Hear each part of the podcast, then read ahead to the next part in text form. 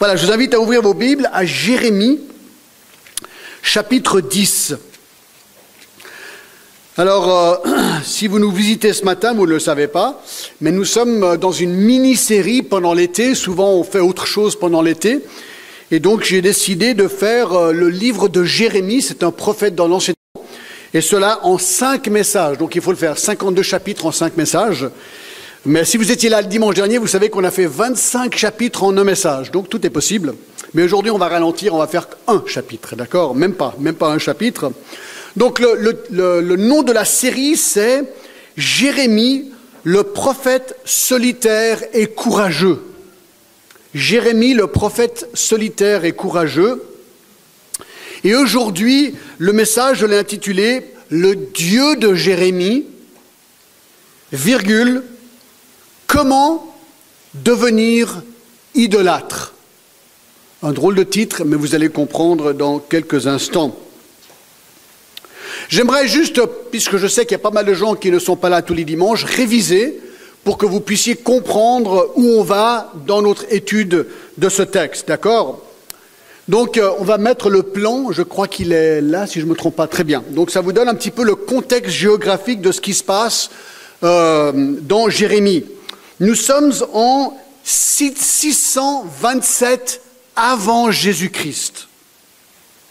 Et Jérémie est appelé pendant ce temps lors du règne du roi Josias, qui était le dernier bon roi de Juda, que vous voyez ici. Ça, c'est donc euh, Israël.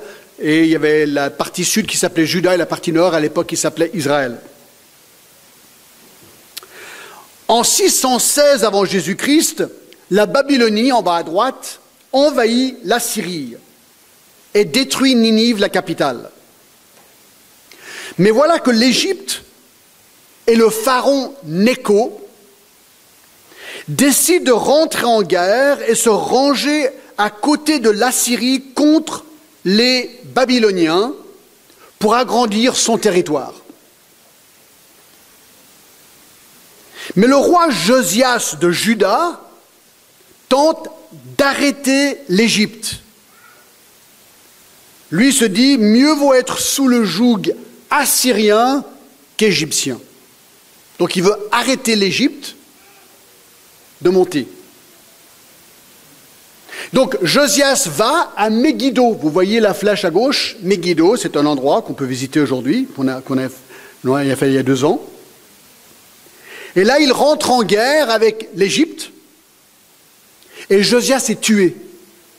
Et ça, vous pouvez tout lire cette histoire dans 2 Chroniques 35.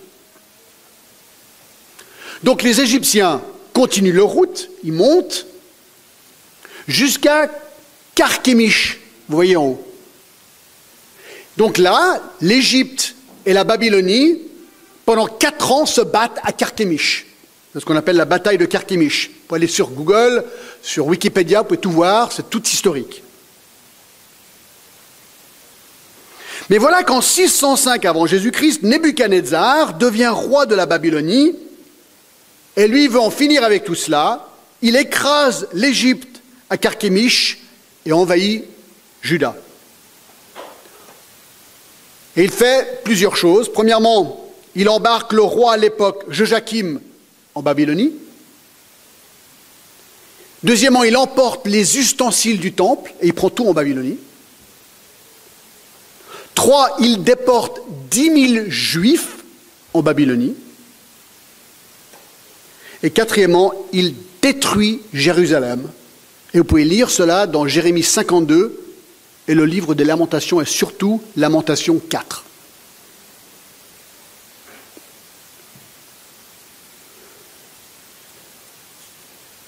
Pourquoi je vous raconte ça?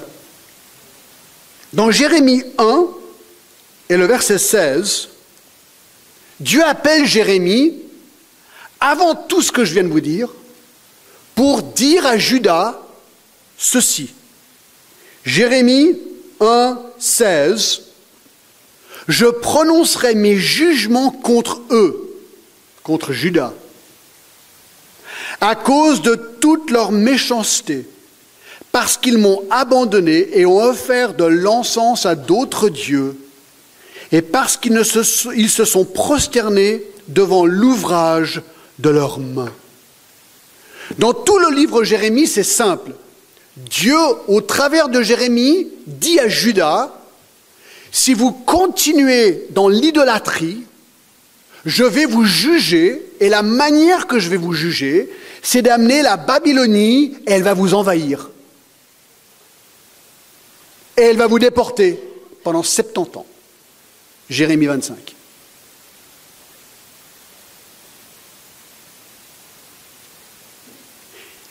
Et donc c'est dans ce contexte que nous sommes. Jérémie est appelé pour prêcher et prophétiser le jugement de Dieu et supplier son peuple de se repentir de ses péchés afin d'éviter la catastrophe. Malheureusement, mes amis, là il y a une malheureuse conclusion, le peuple n'a pas écouté. J'espère que vous reviendrez dimanche prochain parce que vous allez voir ce qu'ils ont fait à Jérémie. Dimanche prochain, c'est les souffrances de Jérémie. C'est dingue. Ce qu'il a subi parce qu'il a été rejeté pendant 41 ans. ils ont dit, t'es fou Jérémie. Et devinez qui a eu raison. L'histoire nous le prouve. Judas n'a pas écouté. La Babylonie est venue, a envahi et déporté Judas. Donc, Jérémie avait raison. Donc le premier message que nous, nous avons vu il y a quelques semaines de cela, c'était l'appel de Jérémie, chapitre 1. Dimanche dernier, nous avons vu la deuxième partie, le message de Jérémie. Là, on a parcouru 25 chapitres, et dans ces 25 chapitres, il y a 12 sermons. On a vu les 12 sermons de Jérémie où il prophétisait contre Judas. Et aujourd'hui, la troisième partie, nous voulons voir le Dieu de Jérémie. Le Dieu de Jérémie, sous-titre, est comment devenir idolâtre. Et donc là, on est au chapitre 10 de Jérémie. Alors, comme on l'a vu dans le chapitre 1, verset 16, tout cela est arrivé à cause de l'idolâtrie de Judas. Alors essayons de comprendre ce qu'est l'idolâtrie. Je vais reprendre la même illustration que j'ai utilisée dimanche dernier par Warren Worsby, parce que je la trouve particulièrement bien. Il dit ceci, pour essayer, pour essayer de comprendre ce qu'est l'idolâtrie. Si vous êtes un parent, imaginez que votre enfant vous disait ceci, je te hais, je méprise tout ce que tu as fait pour moi. Laisse-moi tranquille. Je veux vivre ma vie comme je veux la vivre. Et non pas par les règles stupides que tu as créées pour moi, ni par les conseils que toi tu penses sont bons pour moi. Franchement, si votre enfant vous disait ça, comment vous réagiriez? Je pense que tout parent qui a mis cet enfant au monde et a été élevé, a élevé cet enfant, a aimé cet enfant, serait dévasté de douleur et de tristesse. Eh bien voilà ce qu'est l'idolâtrie. De la même manière, le cœur de Dieu est dévasté lorsque ses enfants se tournent vers d'autres dieux, vers l'idolâtrie. Et Jérémie, pendant 41 ans, a dit à Judas, Judas, vous êtes tourné vers d'autres dieux. Vous êtes idolâtre. Dieu est triste, mais Dieu aussi est en colère.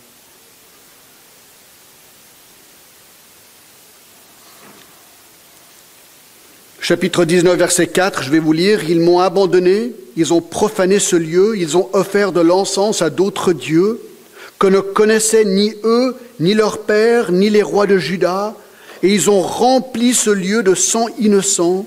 Ils ont bâti des hauts lieux à Baal, le dieu cananéen, pour brûler leurs enfants au feu en holocauste à Baal.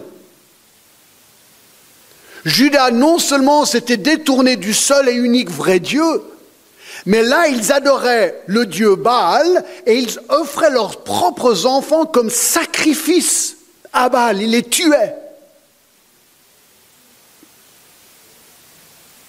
Ça, mes amis, c'est de la rébellion. Alors Dieu, par compassion, il envoie des prophètes comme Jérémie pour leur dire repentez-vous. Alors le chapitre 10 est particulièrement intéressant, je trouve, parce qu'ici Jérémie, bien sûr, porte-parole de Dieu, dépeint un portrait satirique de l'idolâtrie pour mettre en relief la nature majestueuse du seul et unique vrai Dieu. En fait, ce qu'il veut faire, c'est simple. Il veut montrer à Judas l'absurdité complète et totale de l'idolâtrie. Je mesure mes mots.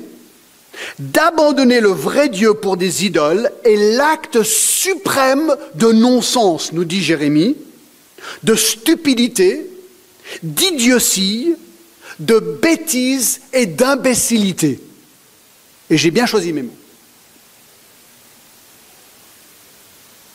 Ça, c'est le but du chapitre 10. Alors, comment schématiser ce chapitre? Quel plan adopter? Je pense qu'il y a plusieurs manières qu'on pourrait le faire. Moi, j'aimerais en faire un jeu. D'accord? Un jeu. J'aimerais aligner les traits des idoles et ensuite les traits du seul et unique vrai Dieu. Alors, je ne vous connais pas tous. Je pense que si vous êtes un chrétien, si vous aimez Dieu, vous allez dire Amen, c'est clair, mais peut-être vous êtes ici ce matin et vous ne connaissez pas Dieu. Peut-être vous êtes là, vous découvrez, vous dites Tiens, c'est quoi une église évangélique? Qui est votre Dieu? Peut-être vous avez circulé dans d'autres endroits. Ah, ben super, ça tombe bien. Alors je vais dresser le portrait que Jérémie dresse et vous allez voir les traits de caractère des idoles et ensuite on va comparer les traits de caractère du vrai Dieu et ensuite à vous décider. À vous décider qui vous voulez choisir, qui vous voulez suivre.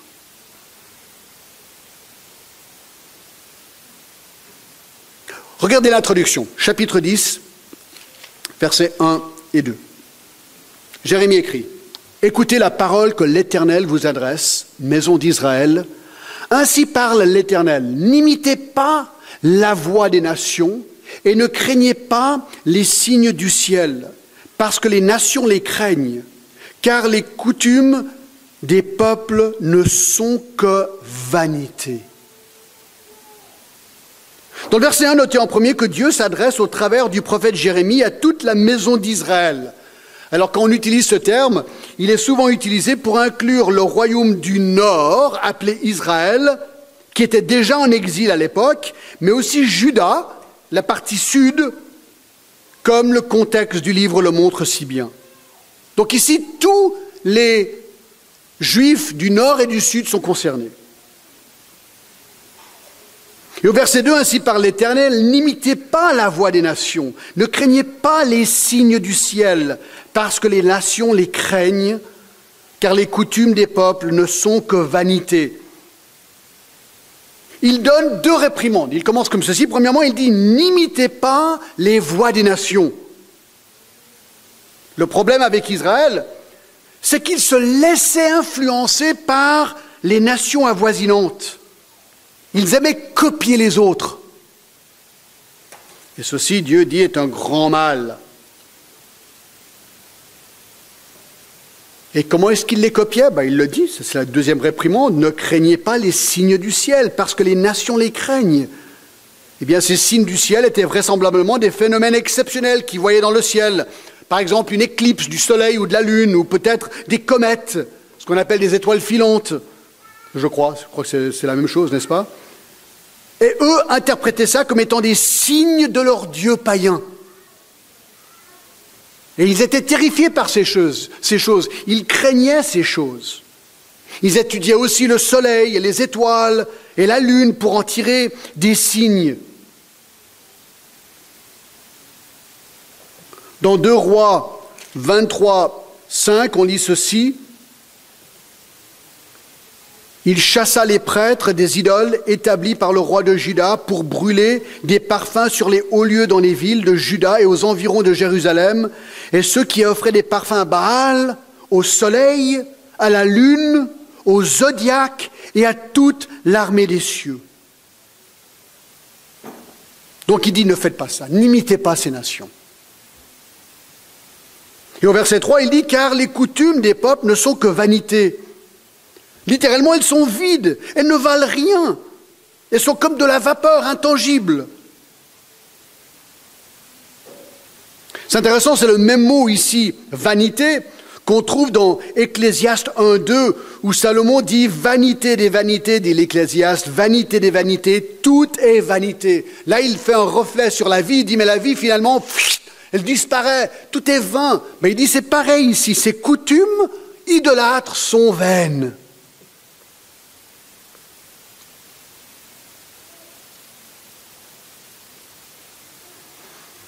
Et après ces deux avertissements, c'est ici que Jérémie maintenant dresse le portrait des idoles et compare cela avec le portrait du seul et unique vrai Dieu. D'accord? Donc on va aller assez vite. Hein on, va commencer avec le portrait des idoles. Voici ce que Jérémie dit des idoles. vous savez ce que c'est une idole, hein? C'est un faux Dieu, et vous allez comprendre. Alors, regardez, il y a 13 très marquant des idoles. 13. Numéro 1. Numéro 1. Les idoles sont construites. Verset 3. Car les coutumes des peuples ne sont que vanité. On coupe le bois dans la forêt, la main de l'ouvrier le travaille avec la hache. Je vais suivre encore. On l'embellit avec de l'argent et de l'or, on le fixe avec des clous et des marteaux pour qu'il ne branle pas. C'est Dieu, petite idée, ces dieux, donc ces idoles, sont comme une colonne massive et ils ne parlent point. On les porte parce qu'ils ne peuvent marcher. Ne les craignez pas, car ils ne sauraient faire aucun mal et ils sont incapables de faire le bien. Donc voilà, il regarde ces idoles et voici ce qu'il dit. Là, voici ce qu'il dit. Premièrement, elles sont construites. Verset 3, on coupe du bois dans la forêt, donc on imagine un, un homme, il dit, ah, je me construire une halle. Donc il va dans la forêt, il prend sa hache, il voit un bel arbre, schlac, schlac, il commence à couper l'arbre. Et ensuite, il façonne son idole de ce tronc, de cette branche. Ce premier point, Jérémie se dit, mais comment est-ce que c'est possible d'adorer un bout de bois coupé d'un arbre? En coupant ce bout de bois, tu viens de tuer ce bout de bois et maintenant tu vas te prosterner et adorer ce bout de bois. C'est vraiment logique. Et ensuite, alors on enlève encore plus de ce bois en le façonnant en un Dieu pour l'adorer. Deuxième trait. Les idoles sont embellies. Verset 4. On l'embellit avec de l'argent et de l'or. On les fixe avec des clous et des marteaux. Donc alors on prend ce bout de bois, on ajoute de l'or, on ajoute de l'argent. Ensuite, il faut fixer cette idole avec des gros clous pour pas qu'il tombe, a un orage, s'il est d'or ou quelque chose, un coup de vent, il faudrait surtout pas qu'il tombe. Donc on le fixe avec des clous. Écoutez, c'est amusant, vous ne trouvez pas? C'est illogique, ça saute aux yeux. Il n'y a rien de vivant dans une idole. Moi, je me suis dit, c'est pas différent qu'un jour décider, voilà, je vais prendre ma poubelle, je vais mettre de l'or et de l'argent dessus, je l'attache et je me prosterne et je commence à adorer ma poubelle. C'est pas différent un bout de bois qu'une poubelle, mes amis. C'est ça l'idolâtrie. 3. Les idoles sont muettes. Verset 5a. Ces dieux sont comme des colonnes massives et ils ne parlent point. Grammatiquement, le mot colonne est probablement une référence, tenez-vous bien, à un épouvantail. Un épouvantail dans un champ. Donc Jérémie dit, écoutez, votre idole n'est pas différent qu'un épouvantail dans un champ. Moi j'ai mis au moins il est clair et il est direct. Et il souligne une chose importante, il ne parle point, ou ces idoles ne parlent point. Elles sont muettes. Lorsqu'on prie une idole, c'est une prière à sens unique. Tu parles dans le vent. Tu t'imagines qu'elle t'écoute, elle ne t'écoute pas. L'idole n'est rien et elle est incapable de te répondre. Tu perds ton temps. Voilà ce qu'il dit. 4. elles sont portées. Verset 5. Ces dieux sont comme une colonne massive, elles ne parlent point, on les porte parce qu'ils ne peuvent marcher. C'est marrant. Un, un, petit point pour souligner leur impuissance totale de faire quoi que ce soit. Elles ne peuvent même pas marcher. Il faut porter ces idoles. 5. Elles sont impuissantes, verset 5 encore. Ne les craignez pas, car ils ne sauraient faire aucun mal, et ils sont incapables de faire le bien. Il n'y a aucune raison de craindre ces idoles, puisqu'elles sont totalement impuissantes. Elles ne peuvent ni faire le mal, ni faire le bien. 6. Sautons au verset 9. Elles sont sculptées. Sculptées. On apporte de Tarsis les lames d'argent et du phase de l'or. L'ouvrier et la main de l'orfèvre les mettent en œuvre. C'est un rappel du verset 3. Verset 4 aussi, construites, embellies. Ici, elles sont plus ou moins sculptées, on peut dire, façonnées. Ici, nous voyons que les ouvriers doivent rassembler de pays lointains les éléments nécessaires pour les façonner. Alors je me suis dit, mais pourquoi le mot Tarshish apparaît-il ici hein? Tarsis. Je ne sais pas si vous vous rappelez l'histoire de Jonas. Lorsqu'il voulait fuir l'Éternel, Dieu lui dit dans Jonas 1, Lève-toi, va Ninive, la grande ville, et crie contre elle, car sa méchanceté est montée jusqu'à moi. Verset 3, et Jonas se leva pour s'enfuir à Tarsis, loin de la face de l'Éternel. Pourquoi Tarsis? Je ne sais pas si vous avez déjà pensé à ça. Moi, je crois que la réponse se trouve dans Ésaïe 66, 19, où il est dit ceci de Tarsis Je mettrai un signe parmi elles, j'enverrai leur échapper vers les nations à Tarsis, à Pul et à Lude, qui tirent de l'arc à Tubal et à Javan et aux îles lointaines, qui, tenez-vous bien, jamais n'ont entendu parler de moi et qui n'ont pu, qui n'ont pas vu ma gloire. Tarsis était représentatif d'un pays lointain, donc c'est l'Espagne aujourd'hui. C'était représentatif d'un pays tellement loin, on s'imaginait que Dieu n'était pas connu là-bas. Et c'est de là-bas qu'ils faisaient venir du matériel pour leurs idoles. C'est intéressant, hein et c'est pour ça que Jonas voulait aller là-bas. Il s'est dit, si je vais à Tarsis, Dieu ne sera pas là-bas, il me laissera tranquille. il ne connaissait pas Dieu. Et ça, on verra dans quelques instants. 7. 7. On est retourné en Jérémie 10. Les idoles sont habillées. Au verset 9, les vêtements de ces dieux sont d'étoffes teintes en bleu et en pourpre. Tous sont l'ouvrage d'habiles artisans. Le comble, c'est qu'en plus on les habille, ces bouts de bois. 8. Elles sont vouées, verset 11. Vous leur parlez ainsi, les dieux qui n'ont point fait les cieux et la terre disparaîtront de la terre et de dessous les cieux. Mais oui, là il est en train de dire, mais attendez voir, ces idoles sont vouées à la destruction. C'est un jugement contre ces idoles. Ces idoles n'ont créé ni la terre, ni les cieux. Elles sont fabriquées et aujourd'hui, un jour, elles disparaîtront. Neuf. Elles sont mensongères, verset 14. Tout homme devient stupide par sa science, tout orfèvre est honteux de son image taillée, car ces idoles ne sont que mensonge. Il n'y a point en elle de souffle. C'est fort. Les idoles sont mensongères. Plus qu'inexistantes. Elles communiquent une erreur. Elles affirment, du moins les gens qui les construisent, affirment qu'elles sont vraies, qu'elles sont des vrais dieux, mais en fait elles ne sont pas, elles sont faux. Donc ça c'est du mensonge que d'affirmer qu'une idole peut agir d'une manière ou une autre lorsqu'en fait elle ne peut pas le faire. 10. Elles sont inanimées, verset 14. Car ces idoles ne sont que mensonges, il n'y a point en elles de souffle. Elles sont une chose de néant, une œuvre de tromperie. Elles n'ont point de souffle. Onzième point, elles sont mortes. Il dit qu'elles sont une chose du néant. Douze, elles sont trompeuses. Verset 15. Elles sont une chose du néant, une œuvre de tromperie.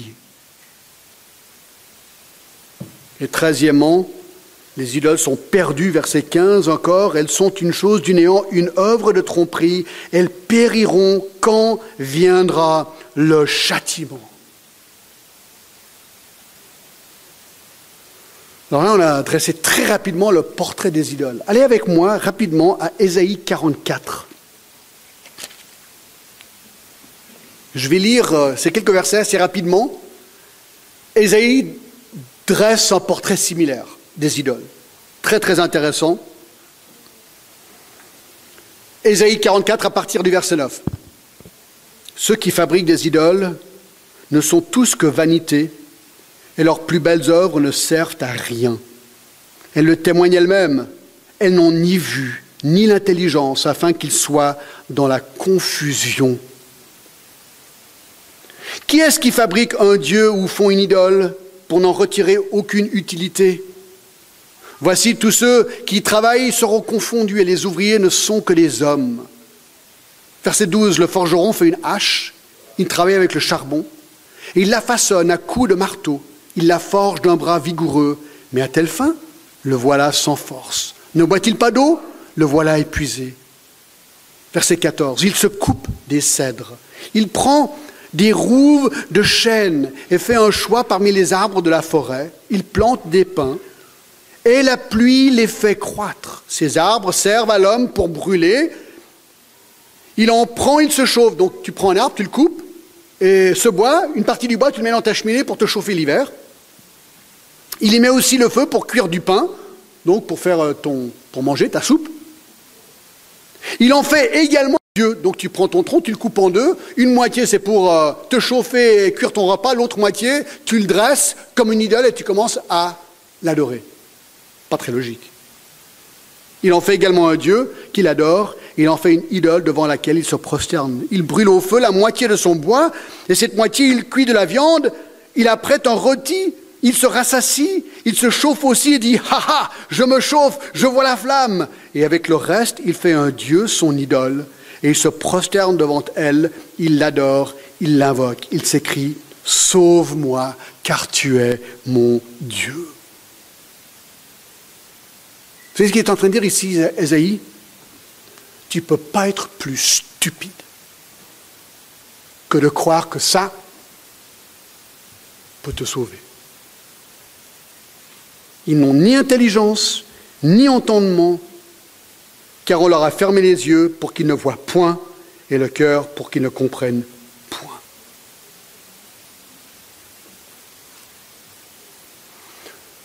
Voici le portrait des idoles, mes amis. Les idoles sont construites, embellies, muettes, portées, impuissantes, sculptées, habillées, vouées, mensongères, inanimées, mortes, trompeuses et perdues. Retournons à Jérémie 10 et voyons maintenant le portrait de Dieu, du seul et unique vrai Dieu. 13 qualités de Dieu qui ressortent ici. Regardez, numéro 1. Dieu est incomparable. Verset 6. Nul n'est semblable à toi, ô Éternel. Tu es grand, et ton nom est grand par ta puissance. Qui ne te craindrait, roi des nations? C'est à toi que la crainte est due, car parmi tous les sages des nations et dans tout le royaume, nul n'est semblable à toi. Premièrement, Dieu est incomparable. Nul n'est semblable à toi, ô Éternel. Et ce que je trouve intéressant ici, c'est que Jérémie parle à Dieu. Il lui dit, Nul n'est semblable à toi, ô Éternel. Il est unique. Tous les autres soi-disant dieux sont des contrefaçon. Exode 15, 11. Exode 15, 11, qui est comme toi parmi les dieux, ô éternel?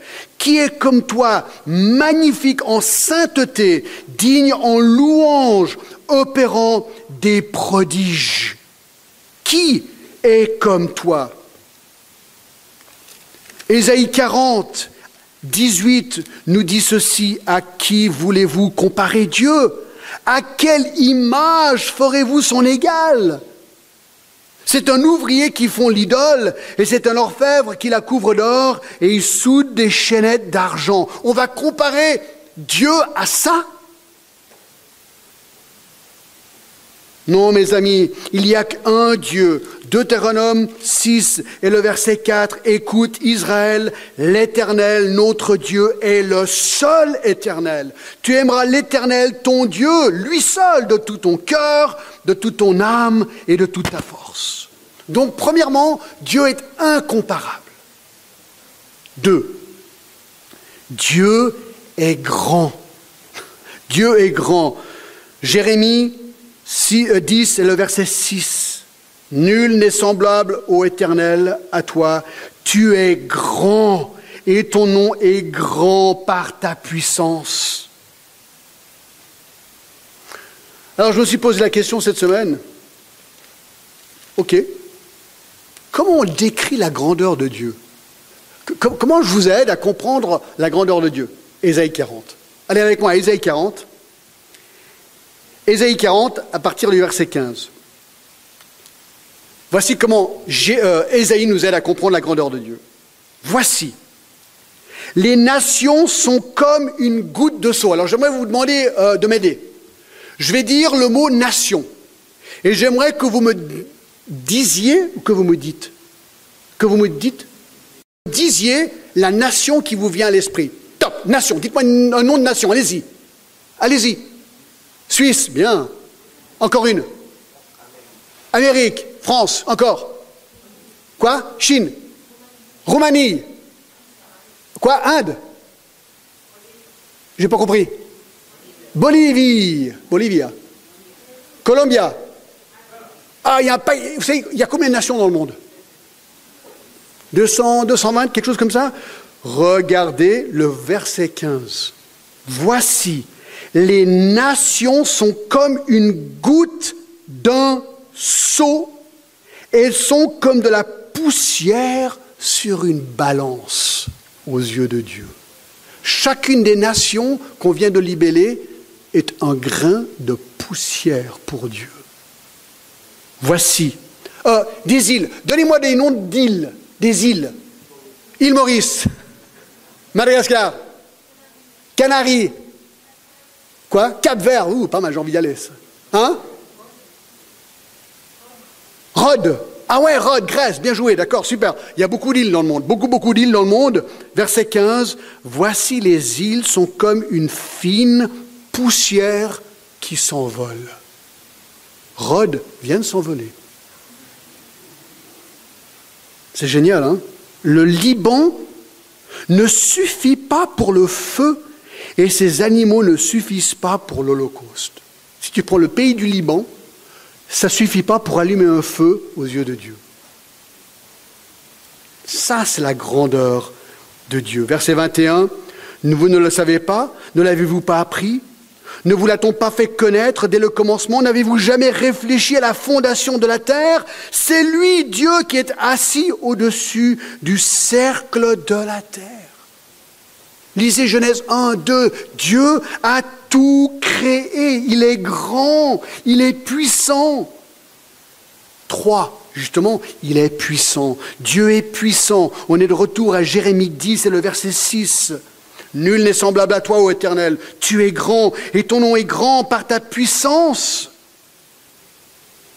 Il est puissant. Ça, c'est un truc vraiment pratique.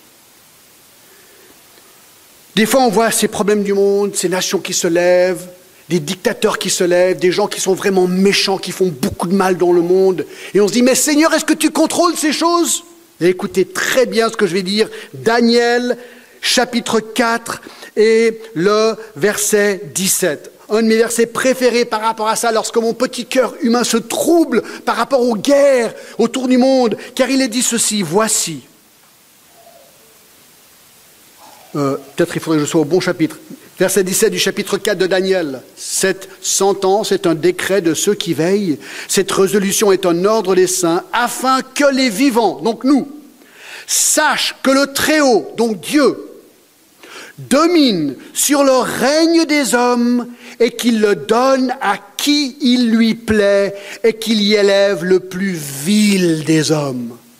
La Bible nous dit, mes amis, lorsque des bons rois ou des mauvais rois sont en place, que finalement Dieu contrôle tout. Et même un mauvais roi, même un dictateur, même quelqu'un qui fait extrêmement, qui fait beaucoup de mal, comme Nebuchadnezzar, l'a été à cause du plan souverain de Dieu.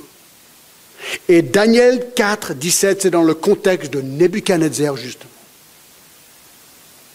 Donc voyez-vous, Dieu est vraiment puissant. Il est puissant sur le règne des hommes. dans le psaume 103, 20, il est même puissant sur les anges. Le psaume 103, et le verset 20, bénissez l'Éternel, vous ses anges, qui êtes puissants en force et qui exécutez ses ordres en obéissant à la voix de sa parole. Vous croyez que les anges sont puissants, mes amis? Les anges ne font que d'obéir aux ordres de Dieu. C'est Dieu qui est grand. Écoutez, Dieu est tellement grand, mes amis, tenez-vous bien, qu'il règne même sur Satan. Absolument. Il règne sur Satan. Job 1, 12, l'Éternel dit à Satan, Voici tout ce que lui appartient à Job, je te le livre, seulement ne porte pas la main sur lui. Satan ne peut pas opérer à l'extérieur de la providence totale et parfaite de Dieu.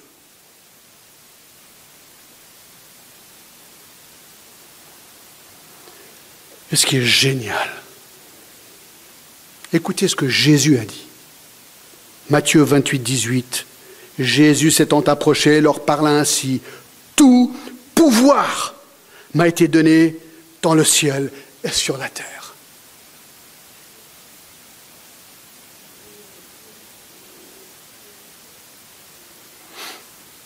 Quatre.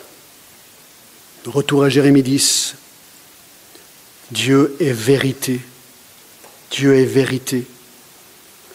10. Mais l'Éternel est Dieu en vérité. Alors il est vérité, il est Dieu vraiment vrai. Tite 1, 1 et 2 nous dit que Dieu ne ment point. Il est vraiment Dieu et il est vérité. 5. Il est vivant. L'éternel Dieu, en vérité, il est un Dieu vivant et un roi éternel. Un Dieu vivant. Ça, c'est intéressant. Comparé à ces idoles mortes qu'il vient d'écrire.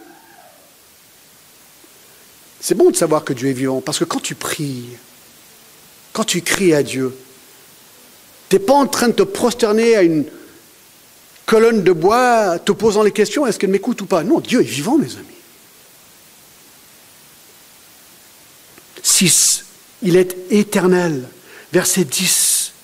Il est un Dieu vivant et un roi éternel. Ça veut dire qu'il n'y a pas de limite de temps dans la personne de Dieu. Dieu a toujours été, Dieu est et Dieu sera toujours. Deutéronome 33, 27, le Dieu d'éternité est un refuge et sous ses bras éternels est une retraite.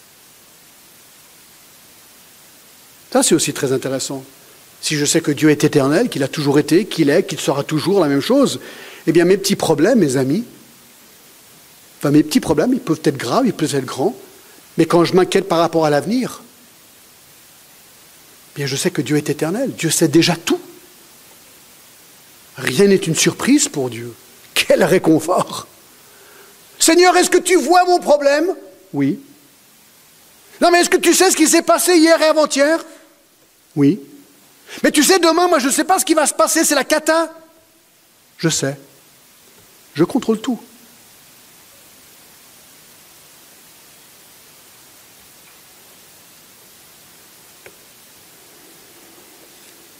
Tu vois, mais John, s'il contrôle tout, euh, des fois c'est la galère. Nous savons du reste que toute chose concourt au bien de ceux qui aiment Dieu, de ceux qui sont appelés selon son dessein. C'est là où on doit faire confiance à ce Dieu éternel, se dire, mais Dieu, est-ce que tu contrôles tout? Oui. Bon, je ne comprends pas, mais je te fais confiance. 7. Il est furieux. Il est furieux. Verset 10 encore, les nations ne supportent pas sa fureur. La terre tremble devant sa colère. Vous savez, aujourd'hui, on est dans un monde où les gens parlent toujours de l'amour de Dieu.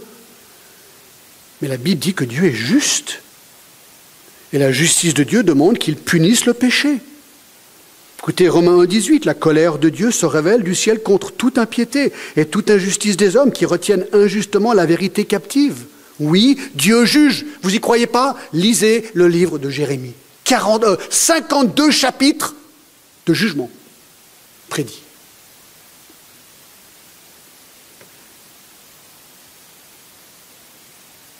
Huit, il est créateur, verset 12. Il a créé la terre par sa puissance, il a fondé le monde par sa sagesse, il a étendu les cieux par son intelligence. je ne sais pas si un beau, on a tellement de beaux jours là, on peut sortir la nuit, on regarde des étoiles. C'est ces points blancs qui brillent des milliers, des milliards. C'est à l'infini. Et là, il dit que Dieu a étendu les cieux par son intelligence. Un jour, il a dit, tiens, allez hop, tac, toutes les étoiles, l'univers, tout, tout a été créé parce qu'il y a pensé, il l'a voulu comme ça. Les scientifiques, ils analysent hein, les étoiles. Mais pourquoi ça tourne? Pourquoi c'est tellement logique? Pourquoi tout depuis des années et des années? Tout tourne exactement, parfaitement bien. Et ils regardent avec leur télescope, ce qui est très bien. Moi, je suis très pour la science et tout. Ils regardent, ils regardent, ils disent, mais, mais comment ça se fait? Comment ça se fait que tout tourne si bien? Les saisons reviennent, la lune, le soleil, les étoiles, etc. Comment c'est possible? Jérémie 10, 12. Il a étendu les cieux par son intelligence. Trop génial. 8. Créateur, on vient de le dire. Que dire de plus? Il est créateur. Il a créé toutes ces choses. 9. Il est sage. C'est ce qu'on vient de lire. Par son intelligence, par sa sagesse, il a fait ces choses. Le psaume 135, 5, c'est lui qui a fait les cieux avec intelligence. 10. Il est amoureux. Verset 16. Celui qui a la part de Jacob n'est pas comme elle, car c'est lui qui a tout formé, et Israël est la tribu de son héritage, l'Éternel des armées est son nom. C'est ce qu'il est en train de dire ici? Qu'il est amoureux. Il avait son peuple, Israël, une nation privilégiée, une relation privilégiée avec Dieu. Il aime Israël. Et là, il enfonce le, Israël enfonce le couteau dans le ventre de Dieu en se rebellant contre leur Dieu. Dieu se soucie des hommes, c'est ce qu'on voit ici. Onze, il est vengeur. Verset 17, emporte du pays ce qui t'appartient, toi qui es assise dans la détresse. Car ainsi parle l'Éternel, voici cette fois je vais lancer au loin les habitants du pays, je vais les serrer de près afin qu'on les atteigne. Malheur à moi, je suis brisé, etc. Il est en train de dire, vous allez être vengés.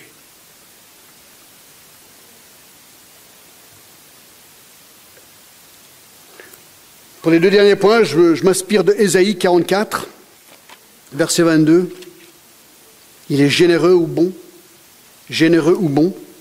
Écoutez ce verset tellement beau, malgré tout ce jugement, Ésaïe 44 et le verset 22 dit ceci, J'efface tes transgressions comme un nuage et tes péchés comme une nuée. Reviens à moi car je t'ai racheté. Dans tout ces jugements, Dieu est là, il est en train de dire, reviens, reviens, repens-toi, reviens au seul et unique vrai Dieu. Laisse ton idolâtrie, reviens, je t'aime, je suis prêt à te pardonner. Ça, c'est un Dieu d'amour, mes amis. Ça, c'est un Dieu de grâce. Et dernier point, numéro 13, il est aussi clair, chapitre 45, et le verset 19, il dit, verset juste à la fin, Moi l'Éternel, je dis ce qui est vrai, je proclame ce qui est droit. Ce qui est merveilleux avec Dieu, c'est qu'il communique. Il nous communique la vérité. Elle est ici dans la parole de Dieu.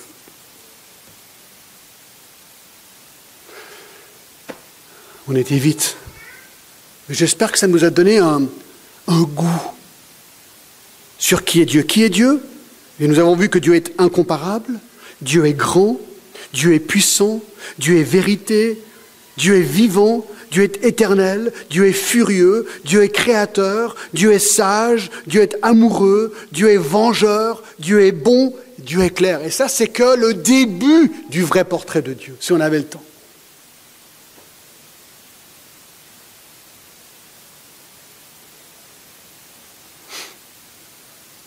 Alors comment vous réagissez là? Ça vous donne envie d'aller dans, dans, un bois et couper un arbre et vous prosterner devant cet arbre C'est vrai que ça, fait rire en fait. C'est le but ici. C'est comique. Alors je conclus. Pendant quelques minutes, d'accord? Un. Une idole n'est rien en soi il faut faire attention, parce que les démons peuvent s'en servir. En Corinthiens 8, 4, Paul dit ceci.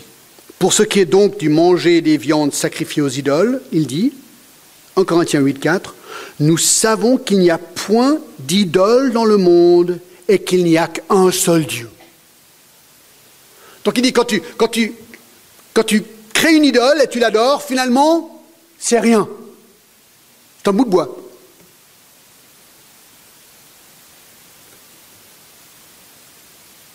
Tu vas dans un restaurant chinois, tu vois un Bouddha et tu mets une orange, disons, parce que tu veux lui donner une orange et, adorer ce Bouddha, tu mets une orange devant un bout de métal, point à la ligne. Il n'y a rien dans cette statue, rien. Mais, en Corinthiens 10, 19 et 20 nous dit qu'ils peuvent être utilisés par des démons. Ça danger. En Corinthiens 10, 19, que dis-je donc Que la viande sacrifiée aux idoles est quelque chose ou qu'une idole est quelque chose? Non. Non, une idole n'est rien en soi. Verset 20. Je dis que ce qu'on sacrifie, on le sacrifie à des démons et non à Dieu. Or, je ne veux pas que vous soyez en communion avec des démons.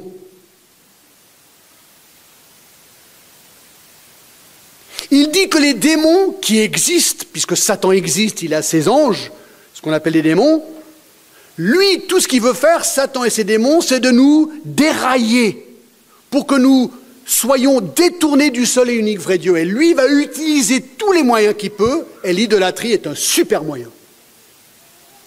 Un commentateur a dit ceci, si les adeptes du culte païen croient qu'une idole est un dieu, les démons se chargent de jouer le rôle de ce dieu imaginaire. Donc l'idole n'est pas la représentation d'un vrai Dieu, cependant une force satanique réelle lui est associée. Et on le voit très bien dans Apocalypse 13. Lorsqu'à la fin des temps, pendant la période de la, tribulation, l'Antichrist va venir, un homme. Et dans Apocalypse 13, nous apprenons que l'Antichrist aura un prophète avec lui.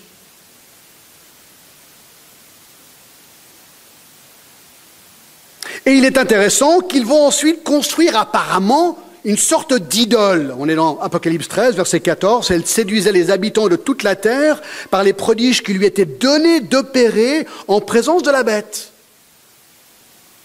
disant aux habitants de la terre, verset 14, de faire une image de la bête qui avait été blessée par l'épée et qui vivait. Verset 15, et il lui fut donné d'animer l'image de la bête afin que l'image de la bête parle et qu'elle fasse que tous ceux qui n'adoraient pas l'image de la bête soient tués.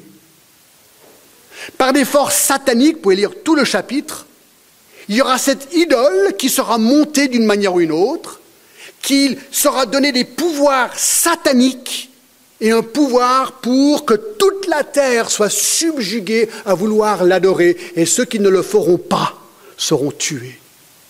Lisez Apocalypse 13. Donc, ce n'est pas anodin l'idolâtrie. Et ceux qui ne sont pas avisés, attention.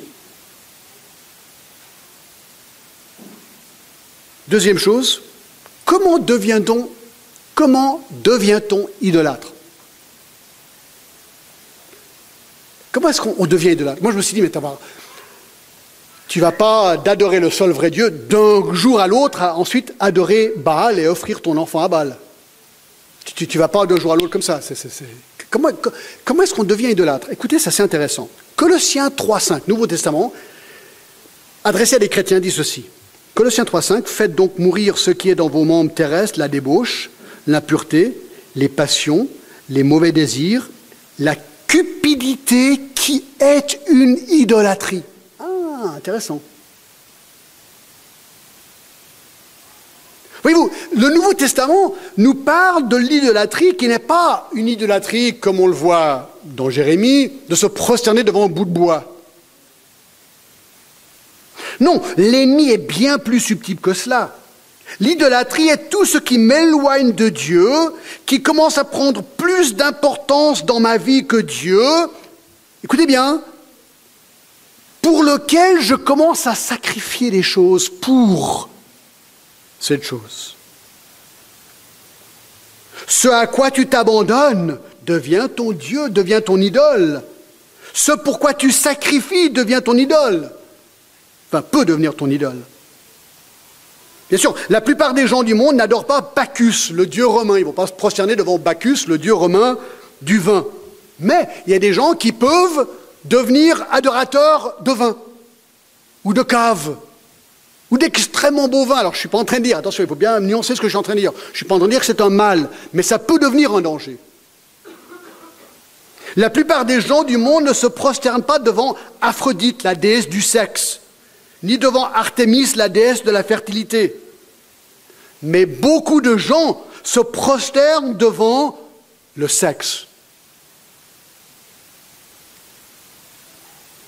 Tout ce qui t'éloigne du seul vrai Dieu et pour lequel tu sacrifies est une idole.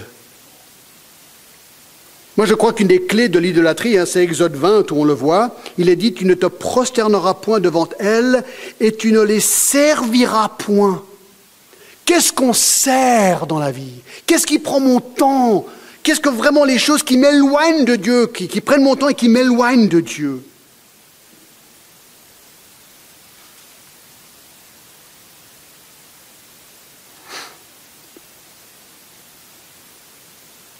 Ah, je vais vous donner quelques exemples, d'accord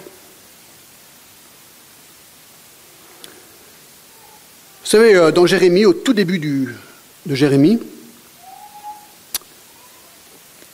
chapitre 2,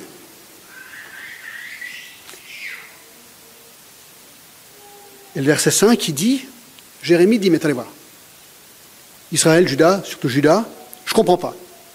Verset 5, quelle iniquité vos pères ont-ils trouvé en moi pour s'éloigner de moi et pour aller auprès des choses de néant et n'être eux-mêmes que néant. Ils n'ont pas dit où est l'Éternel qui nous a fait monter du pays d'Égypte et nous a conduits dans le désert.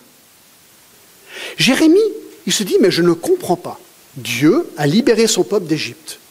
Les dix plaies, miracles, colonne de feu, colonne de fumée, la, mer rouge, miracle après miracle, la manne, Dieu a donné, il a fait des miracles, il a pourvu, il les a sortis de l'esclavage, il les a amenés jusqu'à la terre promise, et ensuite ils se disent, Dieu t'es faux. Déjà, dans Exode 32, ils font le veau d'or, Et ensuite, ils arrivent dans le pays et maintenant ils commencent à se prosterner devant Baal et sacrifier leurs enfants. Jérémie dit, je ne comprends pas. Je ne comprends pas comment on peut aller de ça à ça. Et vous savez, c'est quoi la clé ici? Moi, je pense que c'est l'ingratitude. L'ingratitude. C'est un immense danger, mes amis. À un moment donné, on se fait l'idée dans notre tête sur comment nous pensons que Dieu devrait agir dans ma vie. Je me dis, ah d'accord, moi je veux suivre Dieu si Dieu me donne ceci, ceci, ceci, ceci, ceci. Mais si Dieu ne me donne pas ceci, ceci, ceci, ceci, ceci, je me dis, ah Dieu, moi je suis pas trop sûr que tu es vraiment vivant. Peut-être il y a d'autres manières de me procurer ceci, ceci, ceci, ceci, ceci. Et si tu commences à penser comme ça, tu deviens ingrat par rapport au seul et unique vrai Dieu. Et là, tu es en danger pur et simple d'idolâtrie. Et c'est ce qu'ils ont fait. Ingratitude un petit truc comme l'ingratitude par rapport à mon lot dans la vie peut faire de moi un idolâtre. Ça fait peur. Deux. Deux.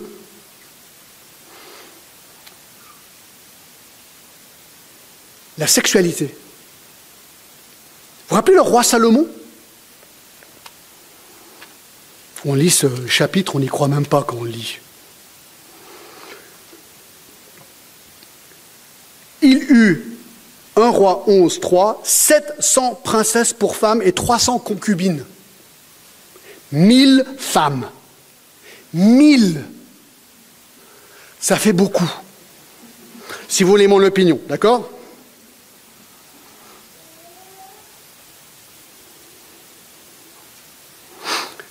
Mais ce qui est intéressant, c'est au verset 4. À l'époque de la vieillesse de Salomon, les femmes, ces femmes, inclinèrent son cœur vers d'autres dieux. Et son cœur ne fut point tout entier à l'Éternel, son Dieu, comme l'avait été le cœur de David, son père. Écoutez bien, Salomon alla après Astarté, divinité des Sidoniens, et après Milcom, l'abomination des Amorites. Et Salomon fit ce qui est mal aux yeux de Dieu. Intéressant, Salomon est devenu idolâtre parce qu'il aimait les femmes. Et ces femmes païennes ont mené son cœur vers l'idolâtrie. C'est comme ça qu'on va de à l'autre. Il n'a pas su contrôler ses passions, qu'elles étaient politiques, ou simplement sexuel. Il avait un vrai problème dans ce domaine et il l'a coûté, il l'a payé très cher. Je vous donne un autre exemple. Le monde. Colossiens 4.14. Colossiens 4.14. Vous vous rappelez Démas, ou Déma, Démas je crois qu'on dit, mais par-dessus toutes ces choses, ah non, c'est pas ça du tout, c'est plutôt Colossiens 4.14, excusez-moi, Luc, le médecin bien-aimé, vous salue ainsi que Démas. Donc Démas était un fidèle serviteur, il travaille avec Paul, mais dans 2 Timothée 4, 10, nous apprenons ceci de Démas. Il est dit, car Démas m'a abandonné par amour pour le siècle présent. Démas était un fidèle disciple de Jésus-Christ avec Paul, et à un moment donné, à un moment donné, il s'est dit, j'en ai marre du sacrifice avec Paul, moi je veux suivre le monde. Et il a abandonné Paul.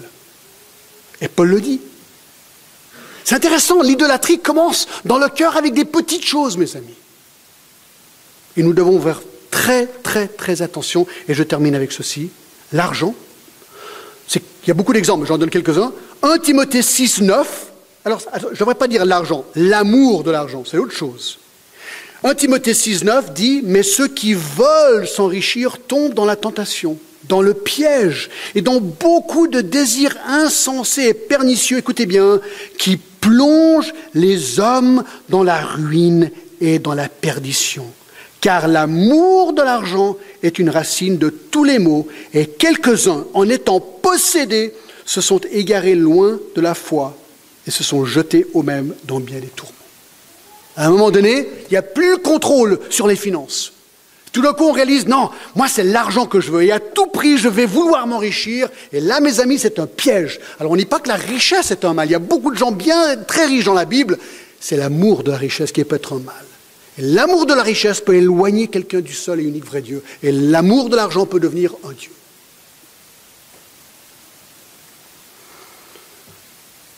Donc, moi, je pose la question, est-ce que tu es en train de jouer avec le feu quelque part? Est-ce qu'il y a un domaine dans ta vie où tu dis, ah, tu dis, ouais, mais un chrétien, est-ce qu'il peut devenir idolâtre? Bah, Ces commandements sont faits à des chrétiens. Regardez le dernier verset dans 1 Jean, c'est intéressant. Qu'est-ce qu'il dit? Petits enfants, gardez-vous des idoles. Alors c'est quoi la solution, mes amis? Tout simple. Tout simple. La solution à tout ça est dans Hébreu 4 et le verset 16. Approchons-nous donc avec assurance du trône de la grâce. Rapproche-toi de Dieu, du seul et unique vrai Dieu.